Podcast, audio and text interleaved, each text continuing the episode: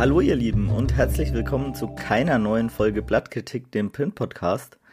Normalerweise stellen wir, das heißt Franzi, Philipp oder ich, Tobi, an dieser Stelle ein Magazin aus dem Zeitschriftenregal vor.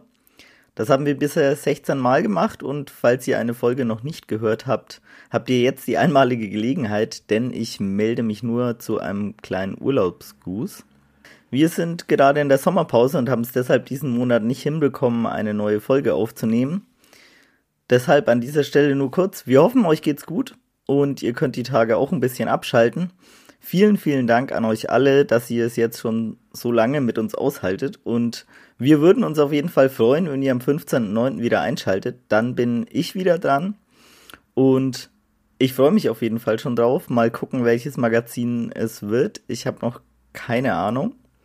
Ähm, aber ich gehe davon aus, es wird wieder spannend. Es gibt ähm, hoffentlich wieder kontroverse Diskussionen. Genau. Und bis dahin macht's gut und alles Gute. Ciao, ciao. Und auch natürlich von den anderen beiden äh, schöne Grüße.